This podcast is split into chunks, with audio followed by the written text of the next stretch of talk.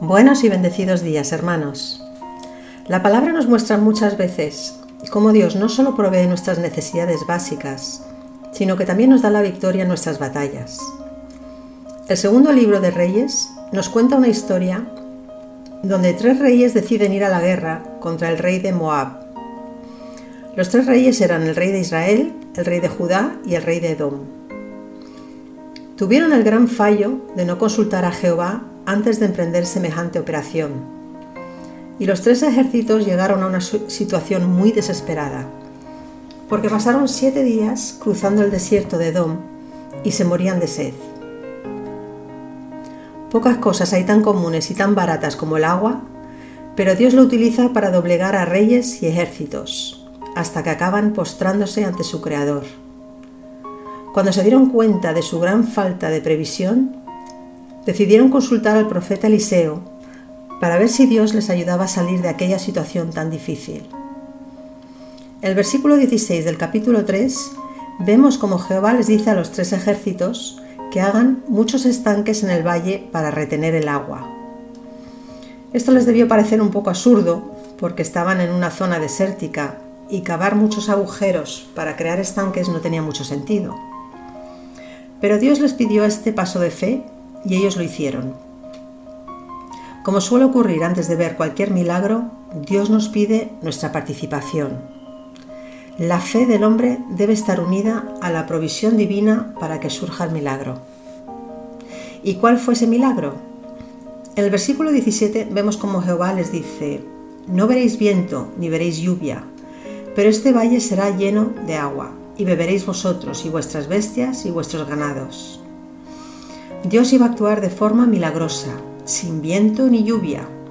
De forma sobrenatural el valle se llenaría de agua, de agua además abundante para todos. El versículo 20 dice, He aquí, vinieron aguas por el camino de Edom y la tierra se llenó de aguas.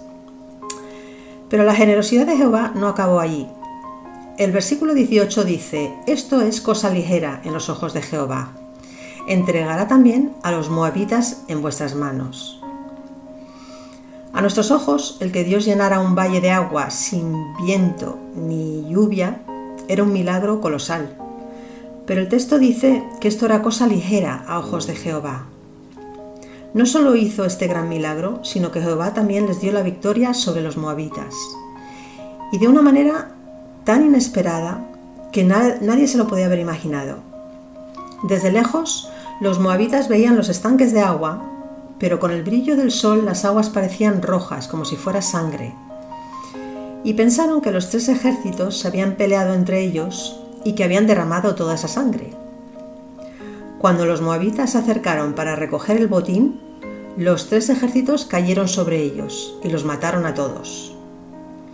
Milagrosamente Jehová les entregó el enemigo en sus manos de ninguna manera podrían haber imaginado semejante victoria.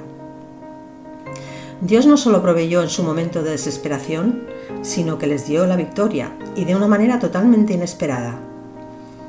No hay nada imposible para Dios, hermanos. No hay ninguna situación que sea demasiado difícil para Él. Incluso los problemas más difíciles son cosa ligera en los ojos de Jehová. En momentos desesperados, clamemos a Dios con fe, sabiendo de corazón que Él proveerá y lo hará abundantemente, más allá de lo que podamos pedir o imaginar. Como dice Efesios 3:20, Dios es capaz de hacer todas las cosas mucho más abundantemente de lo que pedimos o entendemos. Nuestro Dios no solo arreglará la situación, sino que irá más allá y nos sorprenderá con lo que es capaz de hacer en nuestras vidas. Dios solo nos pide que demos un paso de fe, suele pedir que hagamos algo o demos algo de nosotros.